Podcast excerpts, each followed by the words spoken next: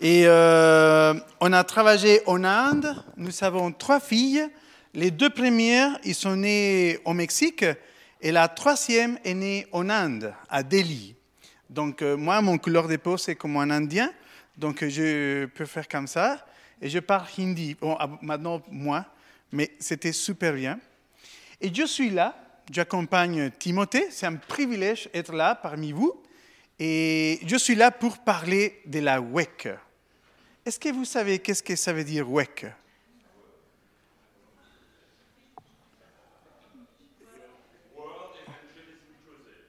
Euh, ça très bien, très bien. C'était la, première, euh, comme dire, l'ancien nom. On a fait un petit changement. On a dit euh, Worldwide Evangelization for Christ. mais on rigole entre nous. On dit Where everyone is crazy, hein? parce que on va vraiment dans des endroits, dans des, ministères assez, assez difficiles. Voilà. Je peux passer ces cinq minutes euh, en train de parler des bonnes choses de la WEC, mais je veux le faire d'une façon différente. Est-ce que vous permettez que je lis un petit passage de la Bible? Ah, merci, merci. J'ai amené mon portable parce que je ne sais pas pourquoi, maintenant les Bibles ont les lettres très petites. Maintenant, ça devient de plus en plus petit. Avec les portables, on peut augmenter. C'est Matthieu chapitre 9, et à partir du verset 35, c'est un passage très connu. Jésus passe dans tous les villages, dans toutes les villes et dans tous les villages. Il enseigne dans les maisons de prière juives. Il annonce la bonne nouvelle du royaume. Il guérit toutes les maladies et tue les douleurs. Ça m'a impressionné. Ça, m'impressionne énormément. Parce qu'aujourd'hui, je conduis des Ilsac à. Comment s'appelle Boucheviller. Buxviller. comment? Désolé. Je suis mexicain. Buxviller. Et moi, je dis, imaginez le Seigneur Jésus qui marchait de, village en village et, en prêchant la parole de Dieu. Mais les choses qui, qui, fait beaucoup plus impressionnante ça, c'est que lui, il était, il est le créateur de l'univers. Il est le Tout-Puissant. Il est, il est la gloire. Et lui marchait de ville en ville pour annoncer la parole. Amen. Maintenant, dans les églises, je ne critique pas, je ne connais pas cette église, je suis pasteur à Moulouse, mais des fois, maintenant, dans les grandes églises, on ouvre la porte et on dit que les personnes viennent. Et si la personne arrive à entrer, on va l'accueillir très, très gentiment. Mais Jésus, il nous a montré l'exemple, il allait. Verset 36, Jésus voit les foules et son cœur est plein de pitié. En effet, les gens sont fatigués, découragés comme des moutons qui n'ont pas de berger. Jésus, il avait mal au cœur quand il a vu les foules. Les choses impressionnantes pour moi, c'était qu'il a vu les foules. Et c'est dans ces moments-là qu'il avait mal au cœur. On était à table à la maison des messieurs. Euh, euh, comment s'appellent les noms Bernard et Anne-Marie. Et je me suis régalé parce que j'ai entendu des histoires de son voyage au Cambodge.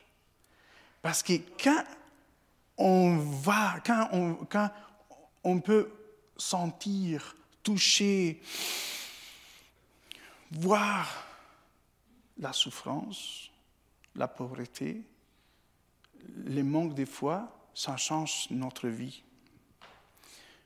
Je peux passer, je peux projeter des photos, je peux parler de l'Inde, mais seulement les personnes qui ont mis un pied en Inde peuvent comprendre. Ce n'est pas le même en photo qu'en vérité. Et c'est pour ça que nous existons, on dit ça La WEC, c'est pour ça que nous sommes là. La WEC, c'est une association missionnaire. Nous sommes une plateforme, parce que c'est l'Église qui envoie les missionnaires. Mais à Bouchevillers, on ne connaît pas trop des, Landes ou des, ou des autres pays. Et c'est pour ça qu'on peut utiliser la WEC comme une plateforme pour envoyer les personnes appelées par Dieu.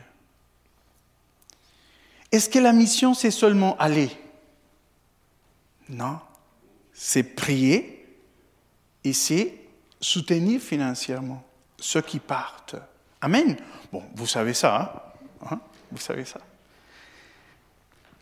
Verset 37. Alors Jésus dit à ses, disciples, il y a une grande récolte à faire, la moisson, hein? mais les ouvriers, ouvrières ne sont pas assez nombreux. Demandez donc au propriétaire de la récolte d'envoyer encore des ouvriers pour faire sa récolte. Dans la petite table derrière, vous pouvez trouver des trombinoscopes des, ouvriers de la WEC. Si vous voulez prier, regardez, ils sont très peu. Aujourd'hui, je suis venu ici parce que peut-être, seulement peut-être, aujourd'hui, Dieu va appeler quelqu'un. Amen. Oh, quand même. Amen, amen. Si vous voulez prendre, si vous voulez, comment dire, euh, prier pour les missionnaires, euh, voilà, ils, sont à disposition. Et nous avons cet euh, commandement de Jésus prier pour la moisson et prier que Dieu envoie des missionnaires. Au Mexique, très souvent, nous avons la, bonne intention de faire des choses. Hein? La bonne intention. Mais qu'est-ce qui se passe? On commence à réfléchir, on commence à prier, on commence à laisser passer le temps, et à la fin, il n'y a rien qui arrive. Jésus a dit, priez, parce que la moisson est prête et il manque des ouvriers. Et chapitre 10, juste la suite, le premier verset dit Jésus appelle ses douze disciples. Jésus n'a pas perdu le temps. Jésus a immédiatement appelé ses disciples pour aller à la moisson.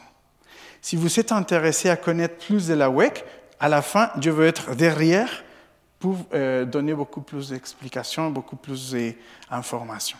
Merci beaucoup.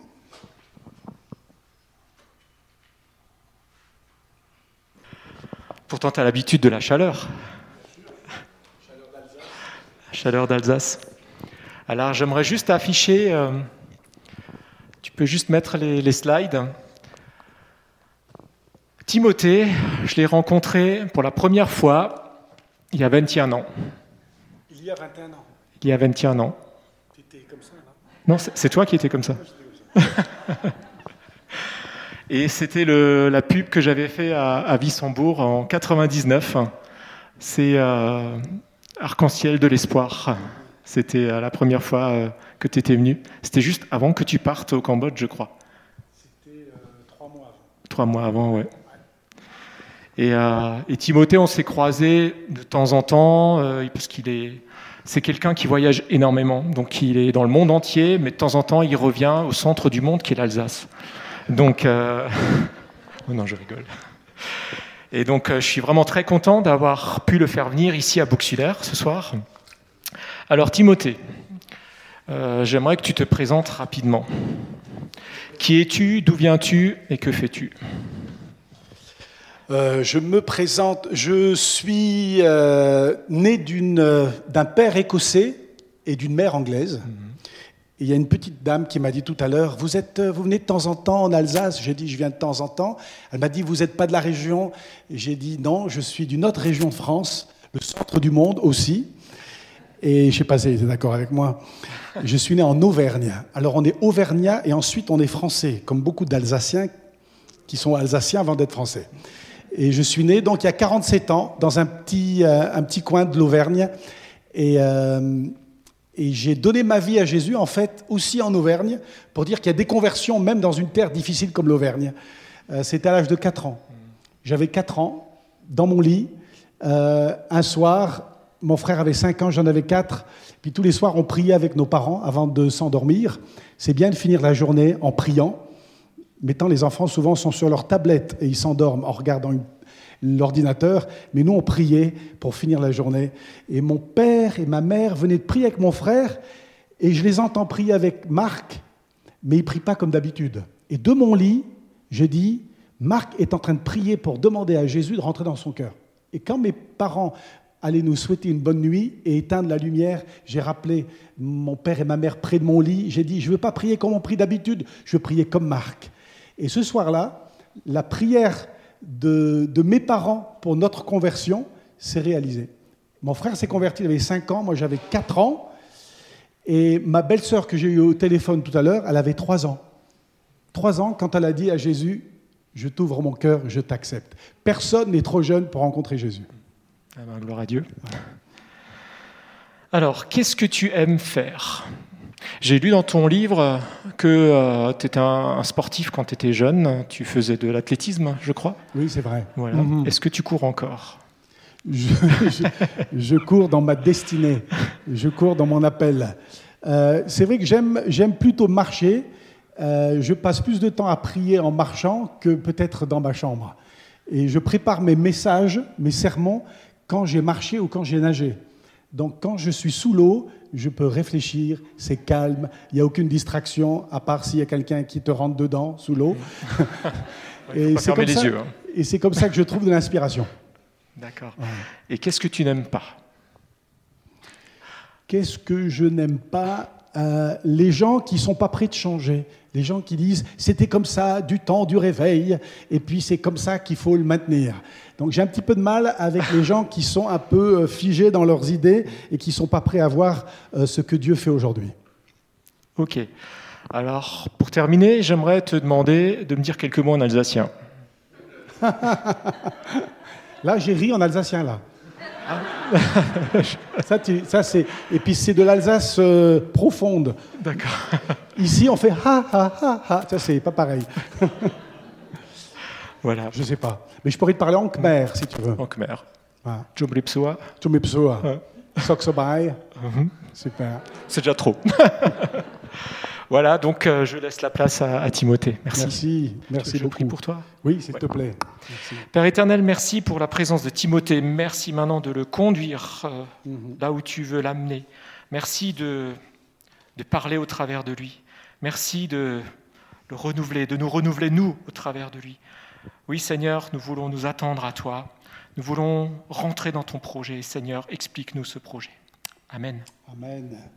Amen. Formidable. Merci Daniel. Ça fait vraiment plaisir de venir passer une soirée avec vous dans cette jolie petite ville alsacienne. Toute l'Alsace est belle. J'en dis pas autant de toutes les régions de France, mais l'Alsace c'est magnifique, les petits villages. Et puis les gens sont, on dirait que les gens sont moins énervés. Il y a des gilets jaunes en Alsace? Quelques-uns. Il y en a quand même plus ailleurs en France, mais ici les gens sont posés. Euh, J'aime bien, c'est une région paisible. Ça fait plaisir en plus euh, de voir une salle pratiquement pleine, alors que ce n'est pas le culte du dimanche matin. Euh, vous avez été payé pour venir? Non, on ne sait pas. Hein en tout cas, ça fait plaisir de voir autant de monde, malgré le froid, malgré le vent, malgré le coronavirus. Vous êtes venus à l'église ce soir et je suis sûr que vous allez être bénis. J'ai repéré quelques visages euh, de frères et sœurs, d'amis chrétiens que j'ai rencontrés ici et là en France. Et c'est bien d'être réunis dans la maison de Dieu. On ne se connaît pas peut-être, mais on fait partie de la même famille. C'est ça qui est bien. Et ça fait plaisir de voir aussi toute la famille Lindemeyer, de voir monsieur et madame. J'ai du mal à dire votre prénom quand même parce que vous avez plus de 50 ans. Donc, euh, monsieur et madame Lindemeyer, leur fille aussi. Quelle surprise de voir Christine tout à l'heure arriver avec son mari de Lyon. Et, euh, c'était, je pense, en 2009, c'est ça que vous êtes venu voir votre fille à Phnom Penh au Cambodge. Euh, c'était la première fois que vous preniez l'avion, c'est ça? Et puis vos valises sont restées à Hong Kong, c'est ça? Et vous êtes encore traumatisé aujourd'hui, c'est ça?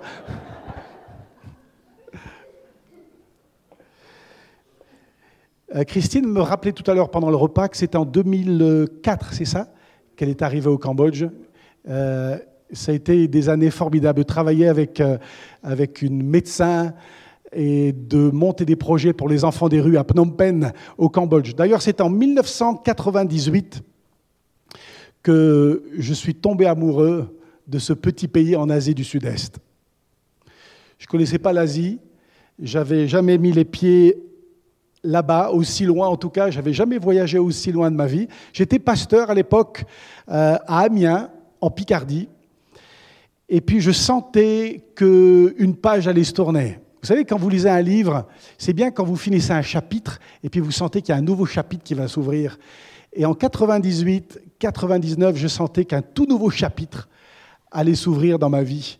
Et euh, Dieu m'a donné un fardeau, en fait, pour ce petit pays là-bas, coincé entre le Vietnam et la Thaïlande. J'avais rencontré très peu de Cambodgiens, mais j'avais à cœur ce petit pays. Et au début, je me disais, peut-être que c'est qu'un fardeau passager, alors il faut prier pour ce peuple cambodgien qui, comme on le sait, a beaucoup souffert dans les années 70 sous le régime des Khmers rouges, avec Pol Pot, le dictateur. J'avais entendu parler de ce pays de cette façon-là. Je dis peut-être qu'il faut prier. Puis quand j'ai appris qu'il y avait 20 000 enfants dans les rues de Phnom Penh, le fardeau, il, il s'est euh, développé encore plus. 20 000 enfants.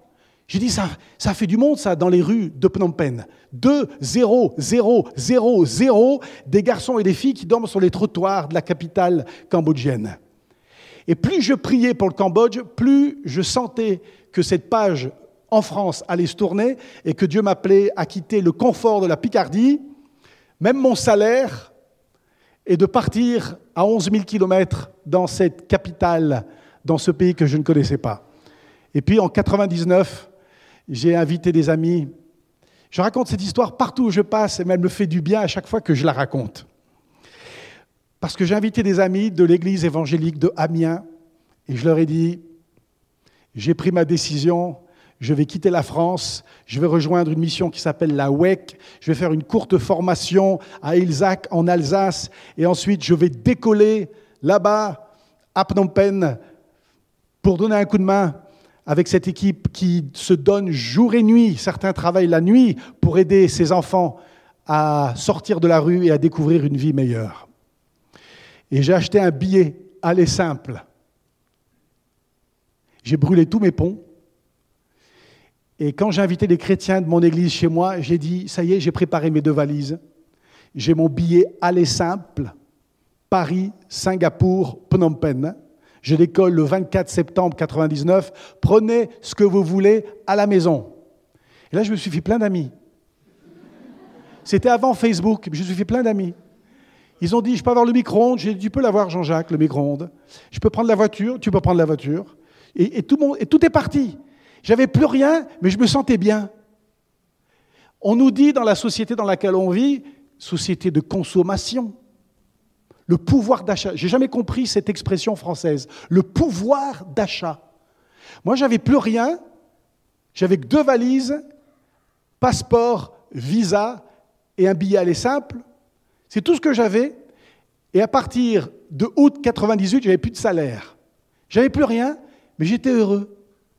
Et si être heureux se trouvait ailleurs qu'avoir plein de choses chez soi? Et j'ai décollé. Je ne connaissais pas le Cambodge le directeur de la mission, Anba, m'a accueilli il y a 21 ans dans un pays qui, on le voyait encore, cicatrisé par l'un des pires génocides de l'histoire de l'humanité. Vous savez, on peut être heureux même dans l'un des pires endroits au monde. Et j'ai travaillé, et Christine, la sœur de Daniel, a travaillé avec moi à monter un projet qu'on a appelé le Pont de l'Espoir, pour aider ces garçons et ces filles à traverser le pont vers une vie meilleure. J'ai brûlé mes ponts pour construire le pont de l'espoir. C'est la meilleure décision que j'ai prise dans ma vie. Et on a monté cette maison Christine s'en souvient, elle a peut-être beaucoup plus de photos que moi. Moi, j'ai perdu beaucoup de mes photos. Ma maison a été inondée il y a quelques années à Phnom Penh et mes albums de photos flottaient. Et j'ai perdu beaucoup de photos. Donc, j'en ai plus beaucoup, mais j'ai beaucoup de photos dans ma tête de ces années à monter avec Christine Lindemeyer, qui s'appelle plus Lindemeyer maintenant. Et avec Christine, on a monté ce projet, le Pont de l'Espoir juste à côté de la grande décharge publique, la montagne fumante, Smoky Mountain, comme on l'appelle. Et puis il y a des enfants qui viennent ramasser des ordures, de ce qui reste des ordures. Déjà, il n'y a pas grand-chose sur le bord de la route, il y a encore moins sur la décharge publique de Phnom Penh. C'est un amas d'ordures broyées. C'est une montagne qui fume 24 heures sur 24 pour détruire tous ces déchets qu'on déverse avec des grandes bennes tous les jours. Et à 500 mètres de cette décharge publique, avec Christine et toute une équipe de volontaires, de missionnaires de la WEC, on a ouvert une maison, le pont de l'espoir. Et de voir des enfants tirer leurs charrettes, des enfants qui ramassent des canettes sur le bord des routes, des morceaux de bois, de verre, des bouteilles qu'ils vont recycler en fin de journée et gagner un dollar par jour. On travaille 12 heures pour gagner un dollar par jour. Et de les voir, ces enfants, arriver avec leur charrette. Et ils déposent la charrette à l'entrée du pont de l'Espoir, cette grande maison à 500 mètres de la décharge. Et de les voir respirer enfin, d'apprendre que quelqu'un les aime vraiment, que Jésus a un meilleur avenir que l'avenir qui se dessine pour eux. Et on a vu tellement d'enfants et je pense que si Christine était là ce soir, elle sera là demain matin, peut-être. Si elle était là, elle vous raconterait aussi combien d'enfants, de garçons et de filles ont traversé justement ce pont. Et puis des années plus tard, ces enfants sont mariés, ont des enfants, ont un travail, et ils ont découvert une vie meilleure à Phnom Penh. Même dans un endroit, dans un endroit terrible, tragique, comme Phnom Penh, on peut commencer une vie meilleure. J'étais heureux à Phnom Penh. Je suis rentré en France l'année dernière, j'ai eu un accident et j'ai dû rendre visite à 13 médecins différents pour vous dire que c'était un choc qui m'a en fait euh, qui, a, qui a failli m'arrêter dans mon élan. Et dans ces bidonvilles à Phnom Penh, dans ces rues, sur cette montagne fumante de Phnom Penh, j'étais heureux. Il y a des gens qui venaient nous voir, parfois des journalistes, qui venaient et qui disaient, mais comment vous faites pour être heureux dans un endroit aussi malheureux? Vous savez, quand vous êtes là où Dieu vous veut, vous êtes épanoui. Je me souviens, sœur Emmanuelle, cette Française préférée des Français, elle était toujours au, top, au top. Elle gagnait toujours tous les ans. C'était elle, la Française, vous vous souvenez, sœur Emmanuelle, qui, qui était partie en Égypte, au Caire, avec les petits chiffonniers. On les appelle comme ça, les petits chiffonniers, au Caire, comme à Phnom Penh ceux qui ramassent des ordures pour gagner leur vie. Cette femme, je me souviens d'une émission, j'ai jamais eu de télévision, j'ai vécu toute ma vie sans télé, mais une fois j'ai vu une émission chez quelqu'un, et c'était sœur Emmanuel qui répondait à peut-être Patrick Poivre d'Avor, je ne sais plus. Elle était tellement heureuse, cette femme. Elle a vécu dans un endroit terrible, où ça sent extrêmement mauvais, et elle était heureuse. J'ai rencontré dans une quarantaine de pays des gens qui travaillent dans des conditions terribles, dans des endroits terribles, dans des bidonvilles, dans des favelas, dans des prisons, et ils sont épanouis parce qu'ils sont là où Dieu les veut. Et j'ai rencontré des gens aisés, qui ont les moyens, qui vivent bien et qui sont malheureux. Vous êtes heureux pas parce que vous avez plein de choses, vous êtes heureux parce que vous êtes exactement là où Dieu vous veut. Les gens les plus heureux, ce sont ces gens qui sont exactement là où Dieu les veut, ce sont des gens qui ont un fardeau en fait. Moi j'avais un fardeau il y a 21 ans, quand je pensais et je priais pour ce pays là-bas au Cambodge, et ce fardeau m'a donné de la joie. C'est paradoxal ça. Un fardeau qui rend heureux.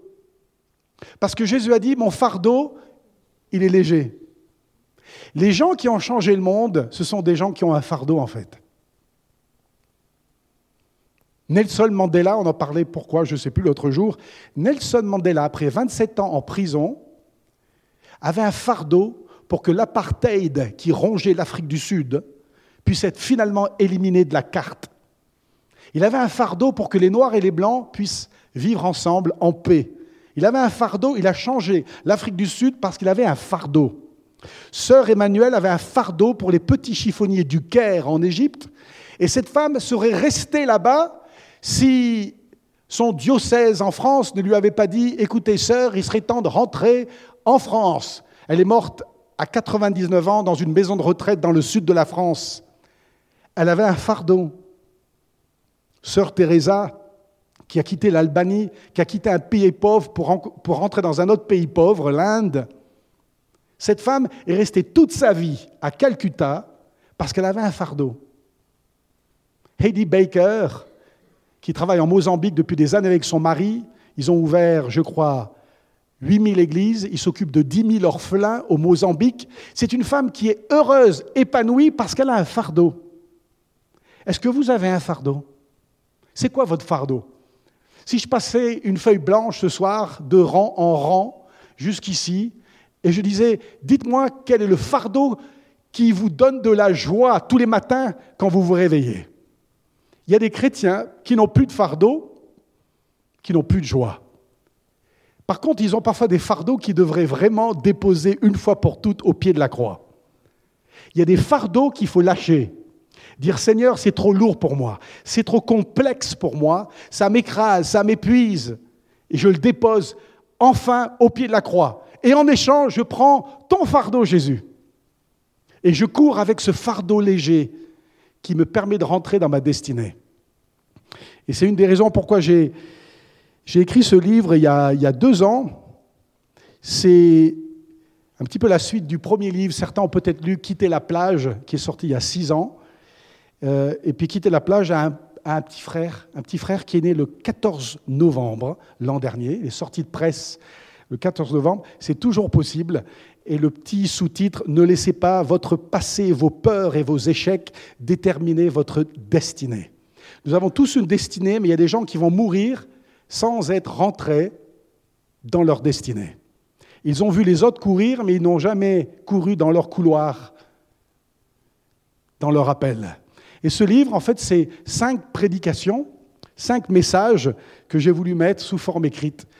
Et en voyageant ces dernières années, en Singapour, en Malaisie, en Colombie, en Finlande, eh bien, tous ces messages, j'ai voulu les mettre sur papier pour faire profiter des gens qui n'étaient pas présents lors de ces rencontres. Alors ce livre, il est simplement là pour vous encourager.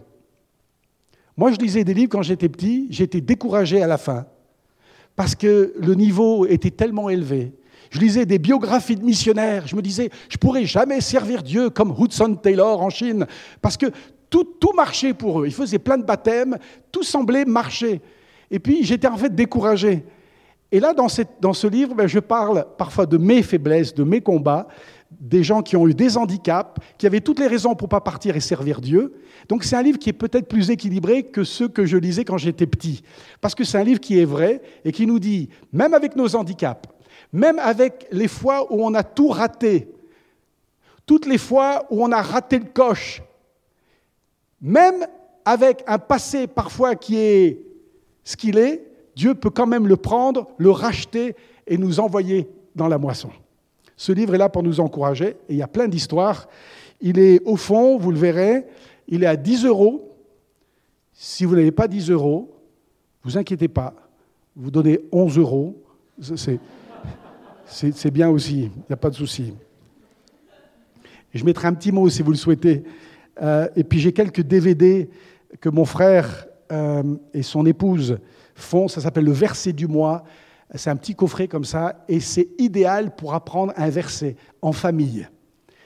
Autrefois, dans les familles, en tout cas dans ma famille, on apprenait régulièrement avec des cartes. Mon papa, il nous faisait réciter, mémoriser des versets bibliques. On avait la parole de Dieu dans notre cœur. Je ne sais pas ce que les jeunes ont dans leur cœur, je ne sais pas aujourd'hui ce qu'ils ont, mais de leur apprendre des versets bibliques. Parce que quand viendra les tempêtes, ce sont ces versets bibliques-là, justement, qui vont les aider à tenir ferme. Donc c'est tout ça, au fond, avec les dépliants, évidemment, de la WEC, qui est l'une des meilleures missions qui existent, une mission qui travaille dans 80 pays, et je pense qu'il pourrait prendre 1000 personnes ce soir pour partir en mission. C'est comme si c'est un grand avion avec 1000 places, et le pilote Miguel Cervantes, il est prêt à décoller. Est-ce que vous avez vos Bibles avec vous? Est-ce que ça existe encore, les Bibles, dans les églises?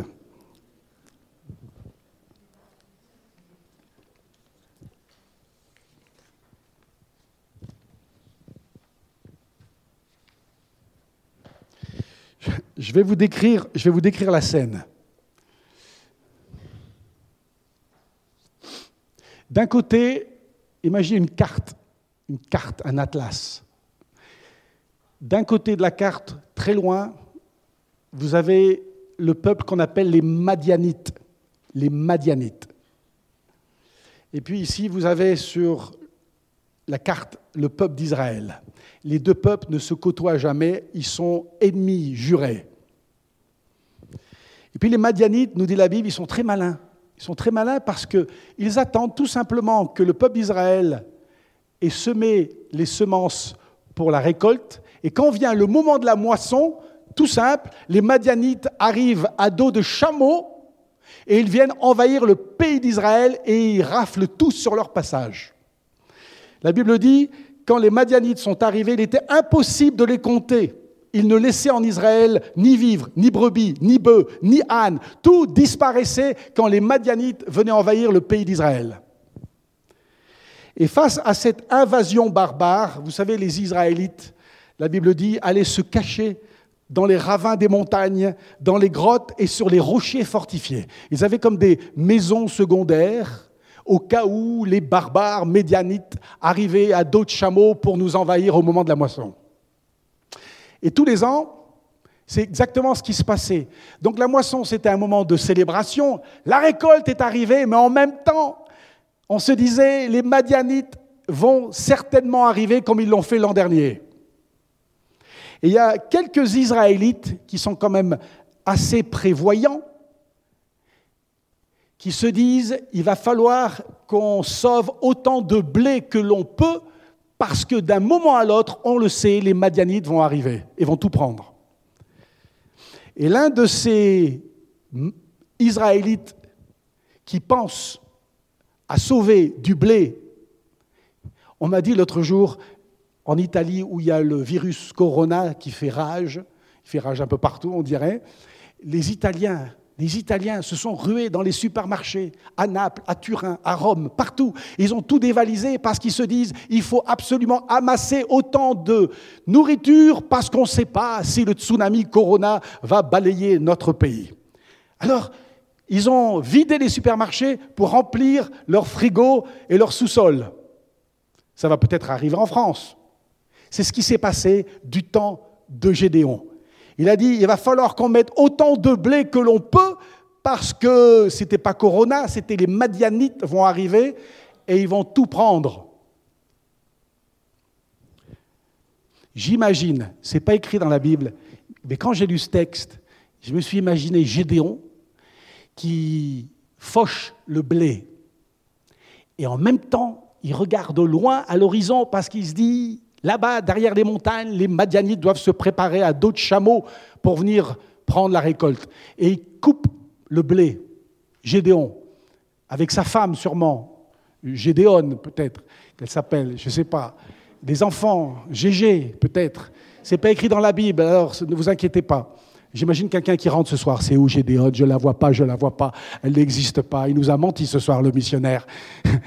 Et puis ils sont là en train de récupérer le blé et tout d'un coup, ils aperçoivent de la poussière sur le flanc de la montagne. Et Gédéon se tourne sûrement vers ses enfants pour leur dire, ça y est, les Madianites sont arrivés. Vite, prenez autant de blé que vous pouvez et allons vite trouver une cachette avant l'arrivée des barbares. Et eux ne sont pas allés se cacher dans les montagnes, dans les grottes. La Bible dit que le seul endroit où Gédéon et les siens se sont réfugiés, c'est un pressoir à vin, un trou pour presser le raisin et en faire du vin. Et c'est là qu'ils se sont réfugiés. Et ils sont dans le trou, et je les imagine à attendre. Ils se disent, c'est pas vrai. Ce qu'on craignait, c'est vrai. Les chameaux viennent envahir le pays d'Israël. Ça, c'est le cœur de Gédéon qui bat très vite parce qu'il se dit, si jamais ils me trouvent, qu'est-ce qu'ils vont faire? Si les Madianites nous trouvent dans notre pressoir à vin, qu'est-ce qui va se passer? Peut-être qu'ils vont prendre ma femme et mes enfants comme esclaves. Ça va mal tourner parce que la Bible dit c'est un peuple cruel, cruel. C'est étonnant comment parfois ceux qui sont cruels sont aussi très, euh, très intelligents. Ils ont des stratégies.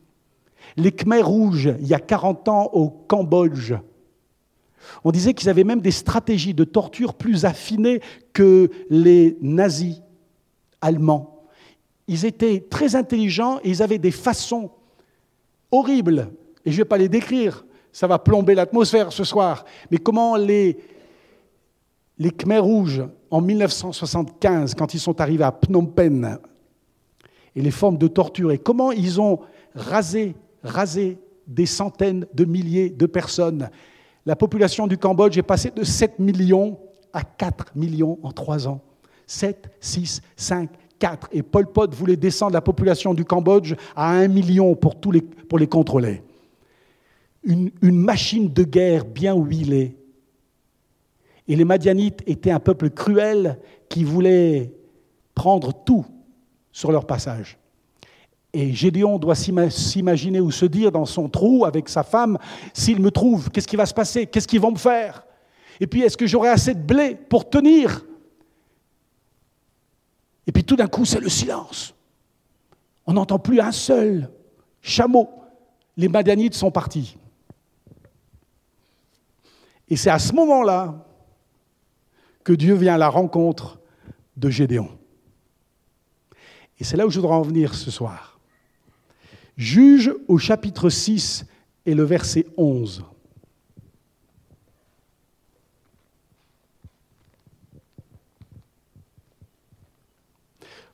Juge chapitre 6 verset 11, il est dit, Puis l'ange de l'Éternel vint et il s'assit sous le térébinthe d'Ophra qui appartenait à Joas, membre de la famille d'Abiézer. Son fils Gédéon, le voilà, son fils Gédéon battait du blé au pressoir pour le mettre à l'abri des Madianites. L'ange de l'Éternel lui apparut et lui dit, L'Éternel est avec toi, vaillant héros. Il est dans un trou, dans un pressoir à vin. Vous savez, en parcourant au fil de ces 19 ans passés au Cambodge, j'en ai vu beaucoup d'églises, souvent des petites églises, à travers toutes les provinces, presque toutes les 24 provinces du Cambodge en parcourant des églises dans différents pays du monde et en Alsace aussi, vous savez ce que j'ai constaté. Il y a beaucoup de gens, comme Gédéon, coincés dans un pressoir à vin. Il y en a plein. Des gens qui aiment Dieu, qui aiment sa parole, et pourtant qui sont bloqués dans un trou. Ils sont dans un pressoir à vin. Alors quand vous les rencontrez le dimanche matin à 10h au culte, ils vont bien, mais au fond, ils sont broyés à l'intérieur. Ils sont comme dans un pressoir. Pressoir. Même le mot, j'aime pas le mot pressoir. Pressoir. Il y a des mots en français qui ne sont pas beaux. Un pressoir, ça fait presser, oppresser, en dépression.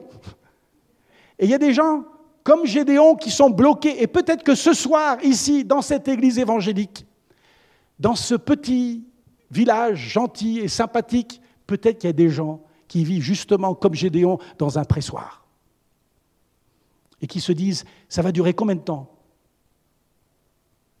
L'oppression des Madianites, ça va durer combien de temps dans ma vie? Je suis venu ce soir de Ilzak, c'est pas très loin. Avant, je disais, je viens de Phnom Penh. Mais je suis venu de Ilzak tout simplement pour vous dire, vous n'avez plus besoin de vivre un jour de plus dans ce pressoir à vin. Parce que ce n'est pas votre adresse, ce n'est pas votre destinée. Dieu ne vous veut pas dans un pressoir à vin. Et vous êtes là, vous avez la hantise du passé qui va peut-être vous rattraper alors vous êtes bloqué dans un pressoir. Vous avez peur de l'avenir, qu'est-ce qui va se passer? J'aurai pas de travail, je vais peut-être jamais me marier, ça va mal se tourner, je vais attraper cette maladie dont on parle tous les jours aux informations. Alors vous êtes là et tout doucement, on est paralysé et on n'ose plus avancer dans notre destinée, dans ce que Dieu veut pour nous, et on est bloqué dans un pressoir à vin. Je relisais tout à l'heure, c'est en page 7 du livre, ça s'est passé il y a quelques années à Phnom Penh. Alors je vais vous le lire, c'est très court. Je pense au jeune Sauvi qui a failli mourir tragiquement à sa naissance. Il faisait partie des étudiants qui, en septembre 2017, ont reçu un certificat pour avoir participé à la formation Gospel Talk Captivez votre auditoire que je donnais à Phnom Penh. Âgé de 17 ans, Sovi est originaire de la province reculée de Ratanakiri. Il parle le krung, l'une des langues minoritaires au Cambodge. Chaque matin, la formation débutait par un temps de louange et de chant. Ce jeune garçon, plein de vie, se plaçait souvent au premier rang et sautait de joie. Parfois, il dansait avec des bannières. Au dernier jour de la formation, il est monté sur l'estrade avec deux amis pour entonner un chant dans leur langue maternelle. C'était très émouvant.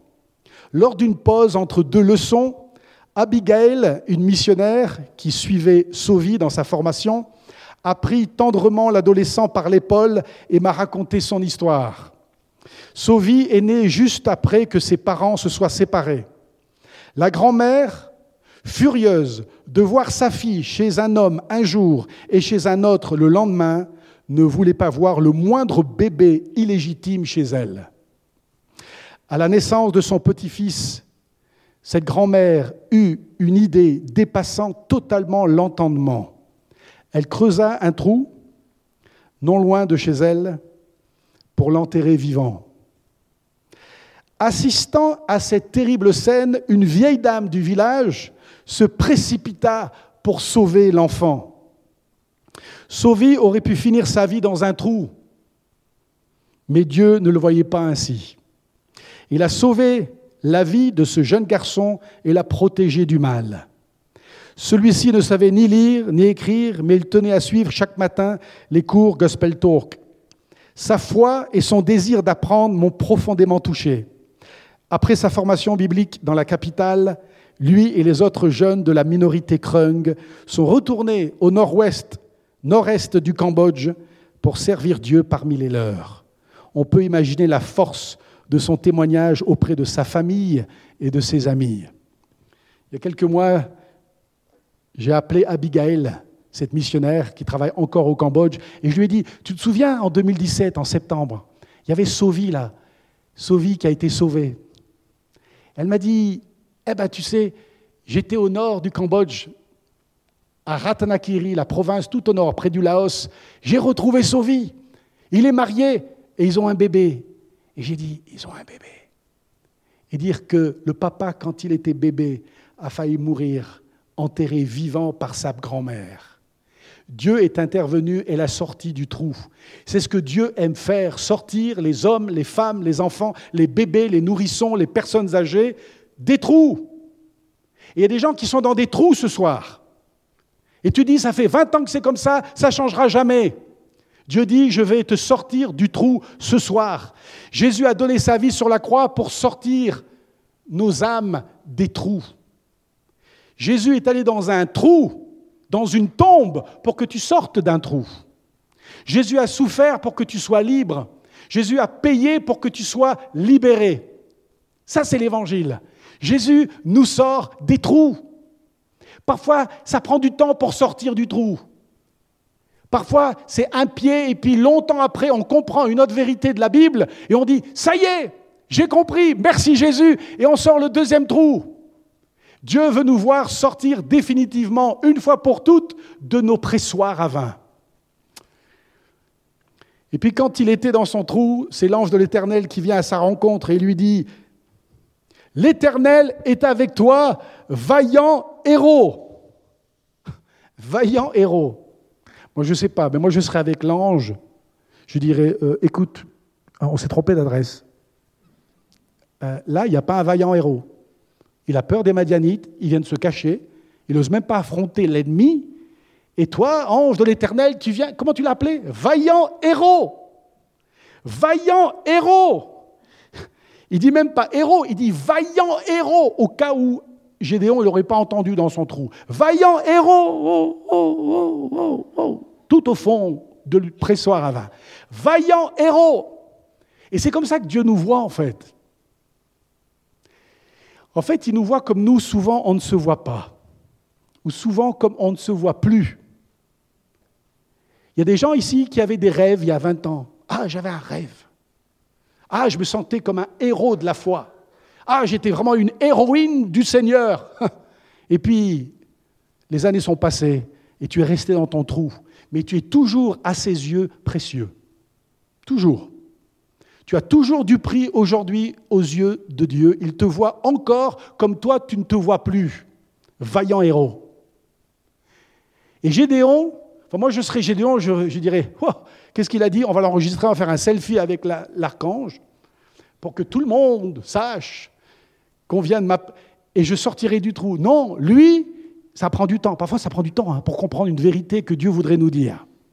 Et regardez comment il répond au verset 13.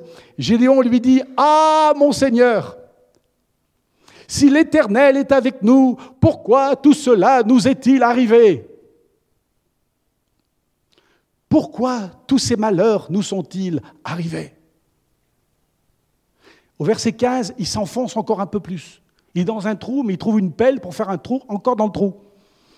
Et au verset 15, il dit, Ah, mon Seigneur, avec quoi délivrerai-je Israël? Mon clan est le plus faible de Manassé, et je suis le plus petit dans la famille de mon père. Si lui, il n'est pas en dépression, je ne sais pas qui l'est. Je suis le plus faible, je suis le plus petit. Pourquoi tous ces malheurs nous sont-ils arrivés?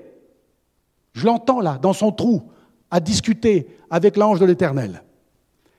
Il y a des gens comme ça qui passent toute leur vie à dire à Dieu tous les malheurs qui sont tombés sur eux, toutes les tuiles. Ils se souviennent de toutes les tuiles qui sont tombées du toit et ils sont tombés sur eux. Pas sur le voisin, mais sur eux. J'ai pas eu une grande éducation, Seigneur, je pourrais jamais te servir. Je souffre d'un handicap depuis des années. Pourquoi, Seigneur, t'as permis ça? Seigneur, on a eu un malheur il y a dix ans et maintenant, il n'y a plus d'espoir pour notre avenir. Il y a des gens qui passent leur temps à raconter à Dieu leur malheur. J'aime bien la réponse au verset 14. L'Éternel se tourna vers lui et lui dit, c'est intéressant, je ne sais pas si vous avez vu, tout à l'heure c'était l'ange de l'Éternel. Maintenant c'est l'Éternel. Je ne sais pas ce qui s'est passé, je ne suis pas un théologien, mes deux années à l'école biblique en Angleterre, ce n'étaient pas les meilleures années de ma vie. J'étais tellement content de sortir et de faire quelque chose d'utile avec ma vie que d'être derrière un bureau à faire des tests théologiques. Mais voilà mon interprétation de ce changement. À mon avis, quand l'Éternel, il a vu que l'ange, il s'en sortait pas très bien avec Gédéon, il a dû dire, écoute, bouge, je m'en occupe. Et c'est l'Éternel lui-même qui vient s'adresser à Gédéon face à face et lui dit, va avec la force que tu as. N'est-ce pas moi qui t'envoie? Va avec la force que tu as et délivre Israël de l'oppression de Madian. N'est-ce pas moi qui t'envoie? Waouh Va C'est pas difficile, hein Va lui, il dit, pourquoi tous ces malheurs nous sont-ils arrivés?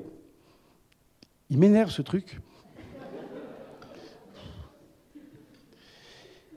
Pourquoi tous ces malheurs nous sont-ils arrivés? Pourquoi? Dieu lui dit, va. Lui dit, pourquoi? Et Dieu lui dit, va. Il y a des gens comme ça qui passent leur vie, on dirait qu'ils jouent au ping-pong. Va. Pourquoi? Va Mais pourquoi? Il serait peut-être temps, s'il y a des gens qui jouent au ping-pong avec Dieu toute leur vie, vous n'allez jamais gagner, parce que l'alpha et l'oméga, c'est lui. Il aura toujours le dernier mot. Alors peut-être la meilleure chose à faire, c'est d'arrêter de jouer au ping-pong avec Dieu, de poser la raquette sur la table, avec la petite balle blanche, et de dire Seigneur, tu gagnes. Quand vous faites ça, vous êtes libérés.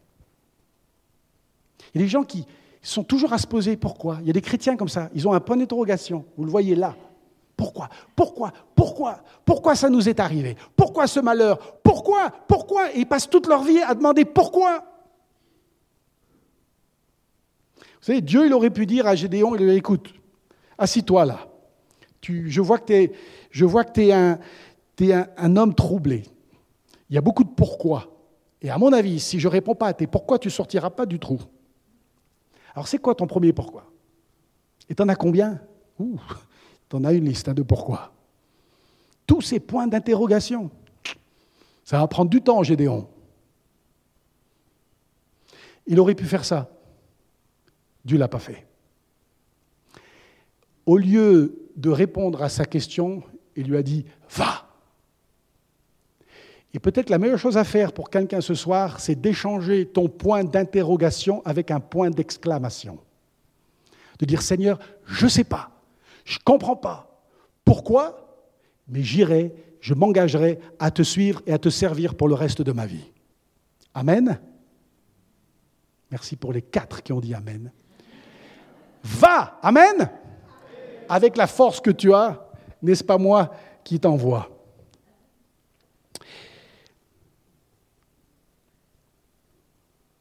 Vous savez, j'ai vécu 30 ans de ma vie, de l'âge de 15 ans à 45 ans, justement à me poser cette question, pourquoi? Ça m'a miné 30 ans. Le matin, je me réveille, je dis pourquoi?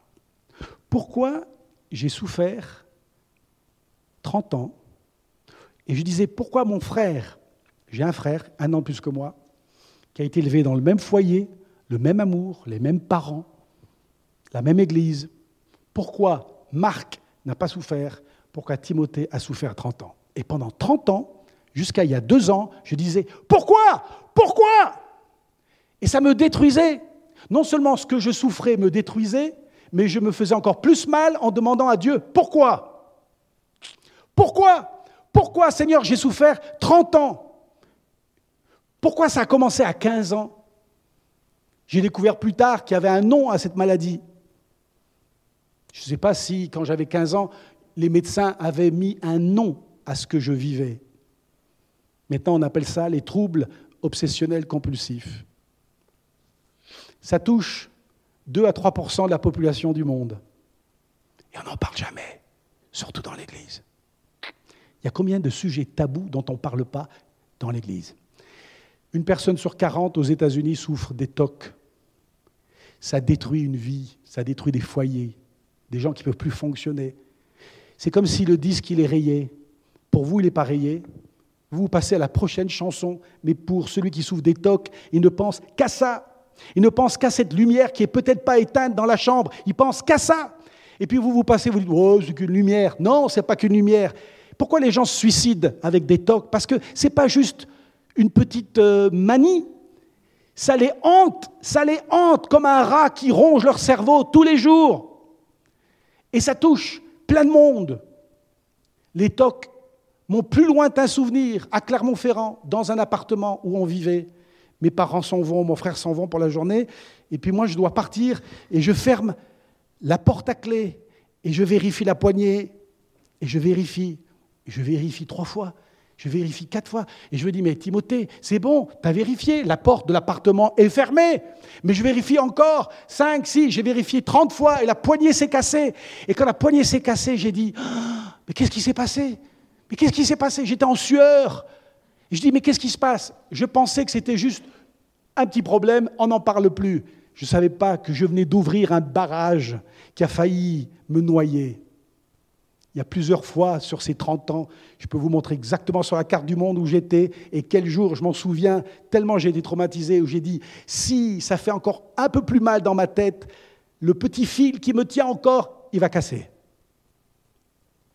Et le jour où j'ai commencé à en parler, D'ailleurs, c'était il y a deux ans. J'étais à Chiang Mai, au nord de la Thaïlande. J'avais une semaine de libre. J'ai dit, je vais écrire mon histoire en français, en anglais. Je vais prendre mon temps. Je vais dire à tout le monde ce que j'ai vécu pendant 28 ans. J'ai écrit et j'appuyais sur Send. J'ai un clavier anglais, ça veut dire envoyer. J'ai appuyé sur Send et envoyé à toute ma liste d'adresses mail.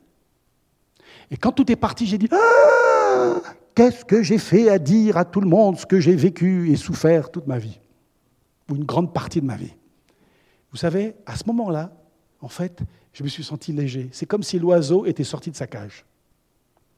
Ce que vous gardez dans votre cœur va vous ronger. Quand vous en parlez, quand vous en parlez, quand vous le mettez à la lumière, vous êtes déjà pratiquement libéré. Trouvez quelqu'un et dites-lui, voilà ce que je vis. Parce que ce que l'ennemi voudrait, le diable veut, c'est nous garder dans un trou. C'est tout ce qu'il veut. Vous gardez toute votre vie dans un trou pour que vous ne remplissiez jamais ce que Dieu voulait pour votre vie. Ce qui m'a beaucoup aidé, c'était il y a deux ans aussi, J'étais dans une conférence à Singapour, c'est pas très loin du Cambodge. Je suis arrivé en retard. Il y avait 5000 personnes, je crois, dans ce grand auditorium. Et j'arrive, je trouve une place libre ici. Le prédicateur, il avait déjà commencé, c'est un Argentin. Et puis je m'assois, puis je regarde un peu, parce que je suis un peu embêté quand même. Il y a 5000 personnes qui me regardent. Ah, c'est un Français sûrement. Et, à ce moment-là, le prédicateur Ed Silvoso, il a dit une phrase au moment où je m'assois. Vous savez, c'est la seule phrase que j'ai retenue de ces trois jours de conférence. J'ai payé une fortune, mais je suis ressorti avec un bijou. Une phrase. Et Ed Silvoso, avec un accent argentin, c'était pas facile à comprendre quand il parlait en anglais, mais il a dit voilà ce que ça donne en français. Pourquoi est le mot du diable? Alors là, j'ai dit, à mon avis, il parle à moi. Pourquoi est le mot du diable? Il a dit, arrêtez de toujours dire pourquoi, pourquoi, pourquoi. Il serait temps pour vous de dire pour quoi Il a dit, il y a un petit espace entre le pour et le quoi, ça change tout. Ah, j'ai dit, ah tiens, je n'avais pas pensé à ça. Pour Quoi? Hmm, J'étais nul en français, mais là, j'ai compris. Pour espace quoi? Pour quelle raison?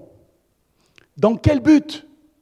Ah ah Ah ah Toutes ces années de souffrance, je peux maintenant en faire un tremplin.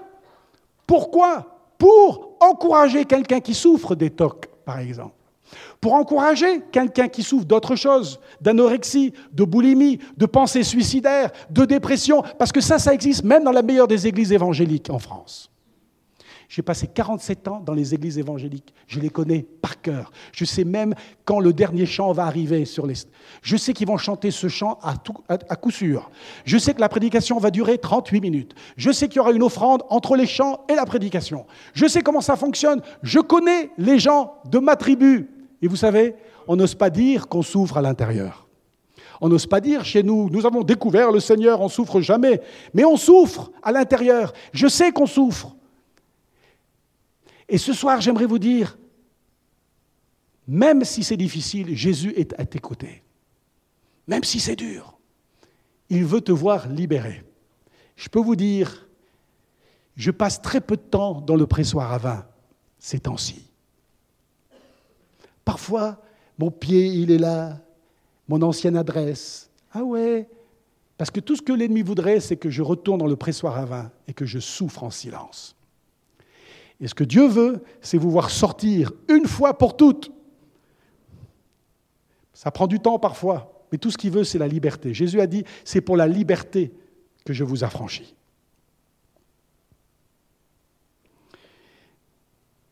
Regardez le verset 25. Est-ce que quelqu'un a une voix très forte? Parce que je suis en train de perdre ma voix et on va bientôt terminer. Lisez le verset 25, s'il vous plaît.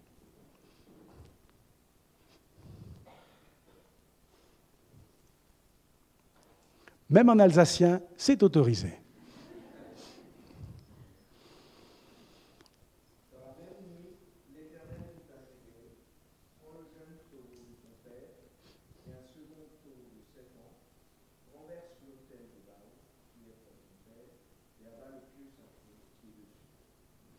Merci. Abat le poteau sacré. Il est sorti de son pressoir à vin, mais maintenant il y a un poteau sacré et un autel à Baal dans la tribu d'Israël. Qu'est-ce que ça fait là-dedans? Ils ont Dieu, le Créateur, comme Dieu Tout-Puissant, et ils vont offrir à des Baals qui ne peuvent pas les aider des offrandes. Et Dieu dit à Gédéon, détruis le poteau sacré.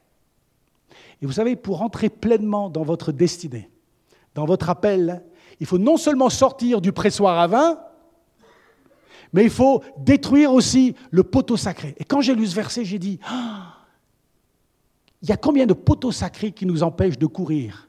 Parce que sortir du pressoir, c'est bien, mais parfois on est attaché. On est attaché à un poteau sacré. Un poteau sacré. Ouh, faut pas y toucher, c'est sacré. C'est ma petite habitude, euh, c'est comme ça. On a toujours fait ça dans ma famille. C'est un petit peu normal, merci. C'est un petit peu normal d'avoir un petit poteau sacré. Et puis, c'est mon petit jardin secret. version très moderne, française, 2020, on dirait quoi? Mon jardin secret. Ton jardin secret, ton poteau sacré, il faut le détruire. Et quand tu le détruis, tu peux courir.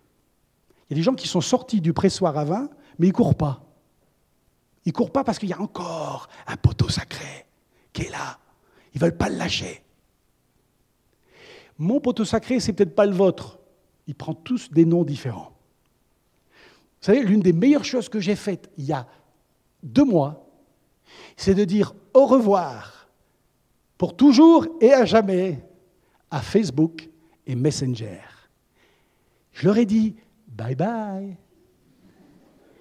Et quand j'ai fermé mon compte, oh, il n'y a personne qui m'a embêté, la, la, police n'est pas venue dans ma maison me menotter.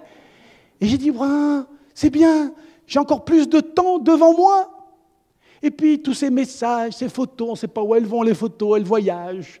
Voilà, d'un compte à l'autre, ça fait le tour du monde. Et quand vous êtes mort, paraît-il, Facebook garde toutes vos photos. Je ne sais pas, dans une chambre froide en Finlande, paraît-il. Alors vous mourrez, vous dites, oh, toutes les photos ont disparu. Non, dans 100 ans, on les ressortira encore. Et vous savez, ça c'était pour moi un poteau sacré. Je ne dis pas qu'il faut vous débarrasser de Facebook, mais ce qui vous tient, ce qui vous consume, ce qui prend tout votre temps, qui vous empêche de rentrer dans votre appel, ça c'est un poteau sacré. C'est ça un poteau sacré. C'est pour ça mon papa, à trois reprises quand on était petit, il a dit non, on n'en veut pas de télévision chez nous. Mais monsieur Patton, vous êtes missionnaire, vous n'avez pas les moyens. Et vos deux garçons, Marc et Timothée, je suis sûr qu'ils veulent voir la télé comme tous les élèves de leur école. Et mon père a dit non, une deuxième fois. Et trois fois, quand j'ai eu 20 ans, j'ai dit papa, merci. Parce que vous savez, sur une, vie, on passe 14 ans, 14 ans devant la télévision. Maintenant, la télévision, elle a des petits, des petits, des petits des petits, des petits dans la poche, des petits, des petits. Et on passe, je ne sais pas, j'ai pas envie d'arriver à la fin de ma vie, à 90 ans, je ne sais pas si Dieu près de vie, 90 ans, et que quelqu'un vienne me voir et me dise Monsieur Patton, vous êtes très âgé, en maison de retraite, au Tabor, par exemple, en Alsace. Regenbach, il aura 167 ans peut-être.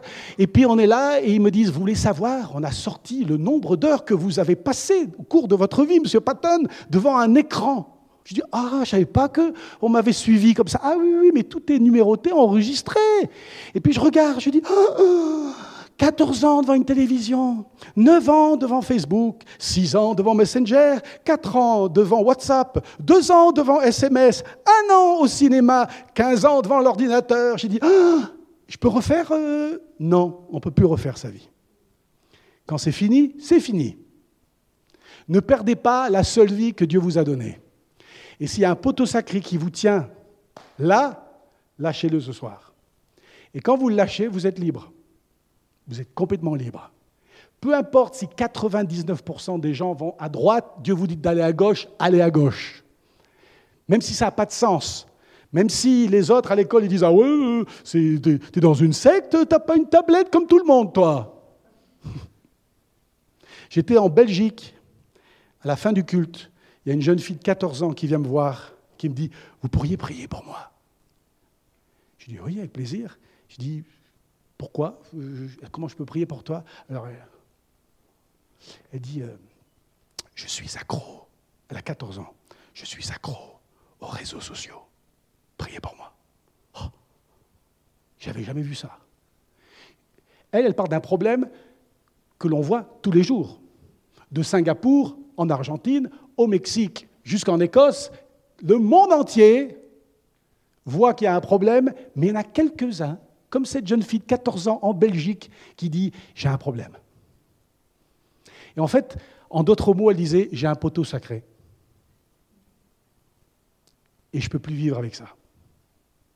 J'ai dit T'es courageuse. Et je lui ai dit Le fait que tu en parles, tu es pratiquement sorti de ton trou, je lui ai dit. Et quand vous parlez à quelqu'un de ce qui vous trouble à l'intérieur, vous êtes déjà vers la sortie, vers la lumière. Et vous savez, quand il a fait ça, Gédéon, quand il a détruit le poteau sacré, il s'est fait plein d'ennemis. Le verset 28, on n'a pas le temps, leur passe, mais il s'est fait plein d'ennemis. Il voulait le tuer. Wow, wow, on se calme. Il voulait le tuer. Alors l'ennemi, c'est plus les Madianites qui habitent de l'autre côté de la montagne. L'ennemi est à l'intérieur, et ça c'est le pire. Les guerres civiles sont les pires des guerres, parce qu'on ne sait pas qui est l'ennemi. Il nous ressemble, l'ennemi. Et voilà que la famille, les voisins de Gédéon, ils sont allés voir le père de Gédéon lui dire, alors c'est ton fils qui a fait ça, on va le tuer, on va le lapider, parce qu'il a détruit le poteau sacré. Et quand vous voulez rentrer pleinement dans votre destinée, il y a même des gens qui vous sont chers, des gens qui, vous pensiez, étaient vos, vos amis, ne le sont pas en fait. Et il a fait face à l'opposition, Gédéon. Bravo, Gédéon. Il ne s'est pas laissé faire. Et même s'il était menacé de mort, il a tenu tête. Il n'a pas reconstruit le poteau sacré pour faire plaisir aux autres. Il n'y avait pas de politiquement correct chez Gédéon. Il a dit, c'est pas grave, si ça ne vous fait pas plaisir, moi je veux devenir un héros, je veux rentrer dans ma destinée et devenir celui qui va sauver Israël des Madianites. Il y a des gens ici ce soir, je n'ai jamais lu cette liste, mais j'avais à cœur de l'amener avec moi. Elle est aussi dans le livre. Il y a des gens ici qui disent, est-ce que tu penses vraiment que Dieu peut se servir de moi? Si tu savais, Timothée, si tu savais, j'ai tout raté. Si tu savais, et tu viens me dire ce soir, ici, dans cette église, que Dieu peut quand même se servir de moi, si tu savais, j'ai eu tout faux, j'ai tout raté. Cette liste-là, si c'était des candidats à la mission, je ne sais pas si Miguel Cervantes, au bureau de Ilzac, là-bas près de Mulhouse, dirait à ses futurs missionnaires qui viendraient à son bureau, belle maison là-bas, 27 rue de Mulhouse à Ilzac, et ils arriveraient et ils diraient euh, J'ai à cœur de servir Dieu. J'étais dans une rencontre, il y avait un missionnaire, Timothée Patton, qui nous a encouragés à servir Dieu. Alors voilà, je ne sais pas si vous pouvez me prendre. Le premier, avec sa femme. Tiens, ils arrivent à deux. C'est super un couple qui veut servir Dieu en mission. Adam et Ève. Hmm. Et puis à côté de leur nom, il y a une toute petite ligne, hein, une petite ligne, un petit résumé hein, de leur vie, tout simplement. Adam et Ève, un fils qui a mal tourné. Hmm. Noé, c'est le deuxième qui arrive à Isaac. Noé, à peine sorti de l'arche, il se saoule. 120 ans de ministère, pas une conversion. Abraham, un jour, il offre sa femme à un autre homme. Hmm. Joseph, il a passé des années en prison, lui. Moïse, euh, du mal à bien parler. Il tue un homme et prend la fuite. Hmm. David commet l'adultère avec sa voisine. Salomon, des centaines de femmes, des centaines de concubines. Élie, hmm, tendance à la dépression, cède sous la pression.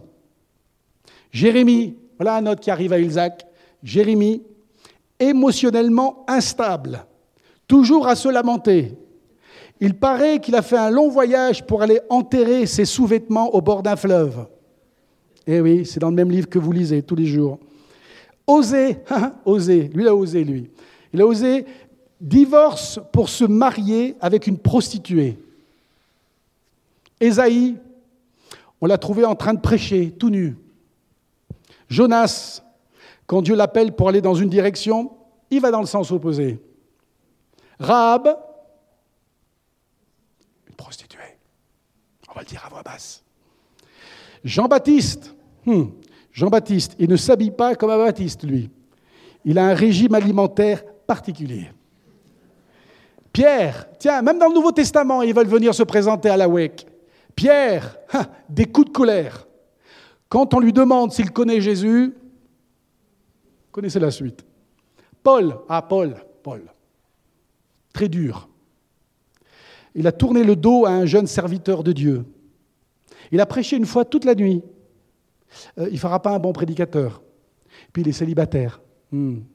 Pas bon ça. Hein hmm. Timothée, trop jeune. Méthusalem, trop vieux.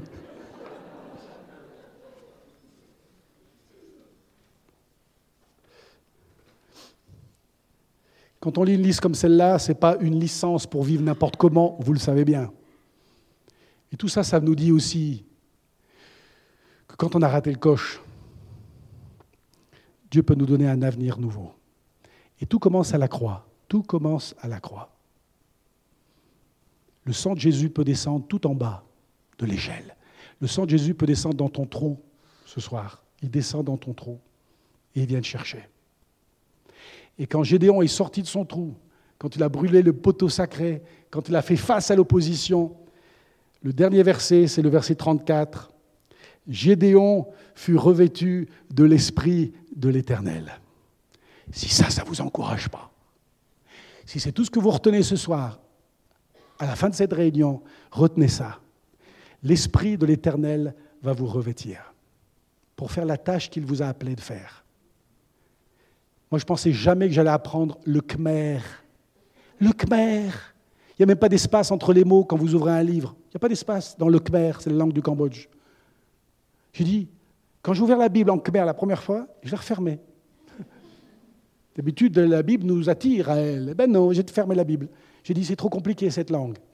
Mais je me suis souvenu que l'Esprit de l'Éternel était venu avec moi. L'Esprit de l'Éternel est venu avec moi le 24 septembre 1999 quand j'ai atterri à Phnom Penh. Après quelques mois à Phnom Penh, la chaleur, une ville complètement désorganisée, une ville qui souffrait encore du traumatisme des Khmer rouges. Je me disais après quelques mois, hmm, c'était quand même pas mal à Amiens, en Picardie. J'étais pasteur, célibataire, je le suis toujours, mais célibataire, les mamies là-bas à Amiens s'occupaient de moi. J'ai jamais cuisiné pendant trois ans, c'était magnifique. J'ai dit c'était bien, c'était bien les mamies, elles apportaient. J'étais dans une église à Saint-Quentin, tous les mardis et tous les jeudis, il y avait la nourriture là. J'étais au deuxième rang. Le pasteur Maurice Boinet était là, moi j'étais là. Et il y avait des tupperwares. Vous connaissez les tupperwares, ces boîtes en plastique? Et la mamie, Lucette, Monique, elle savait ce que j'allais manger dans la semaine. À la réunion de prière, elle le savait. C'était magnifique. Et moi, je suis à Phnom Penh en train d'apprendre une langue tellement compliquée. Ah, l'Indochine française ne parle plus le français. Hein, c'est marrant ça. Alors on apprend le khmer. Et ce qui m'a gardé un an, deux ans, cinq ans, après plein de problèmes de santé, comme le gros que j'ai eu l'an dernier, le 3 janvier, malgré tout ça, c'est le Saint-Esprit qui m'a gardé.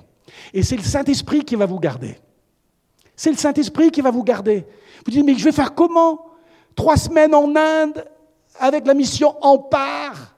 Il fait chaud, il paraît que ça monte à 52 degrés là-bas en Inde. Déjà, quand il fait 29 ici, c'est la canicule en Alsace. Seigneur, je vais faire comment? Le Saint-Esprit est avec vous.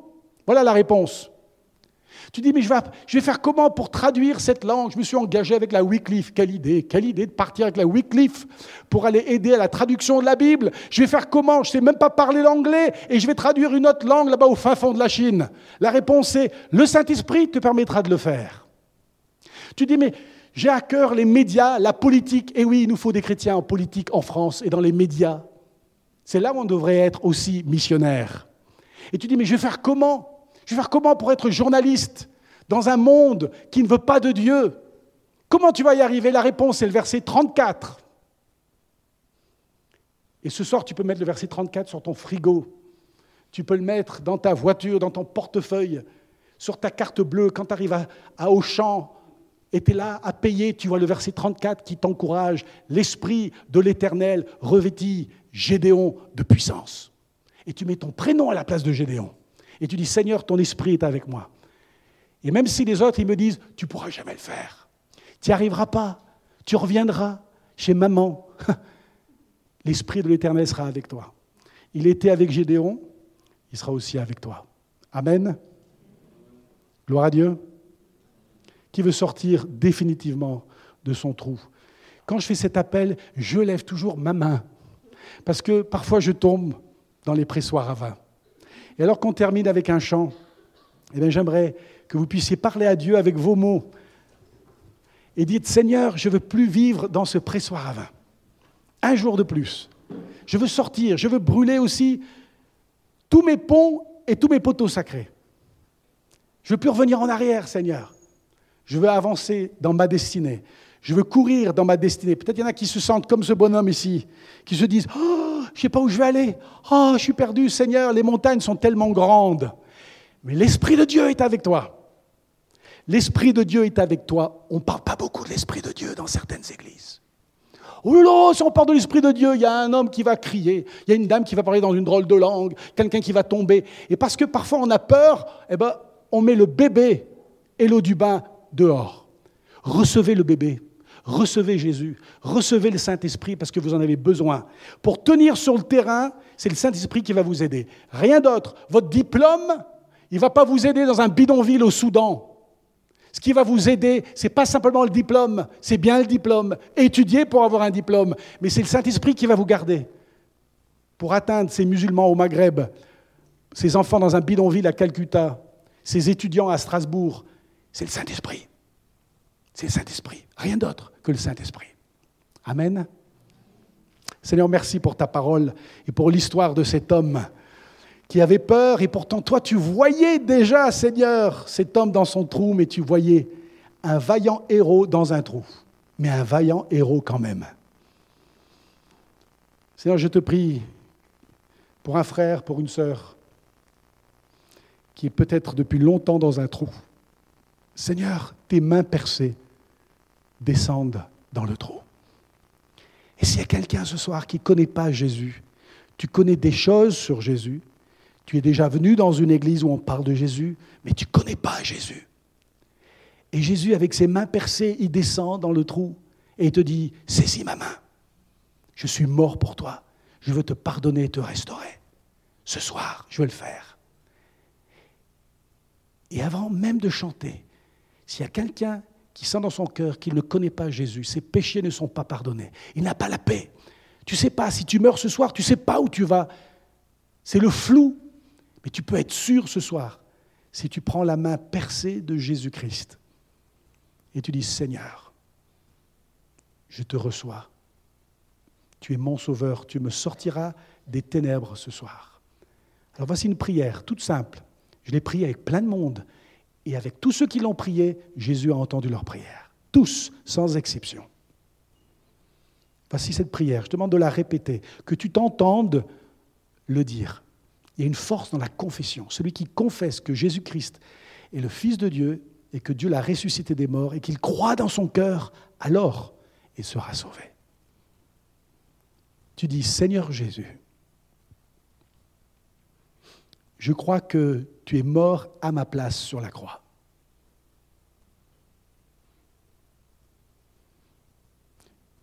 Jésus pardonne tous mes péchés.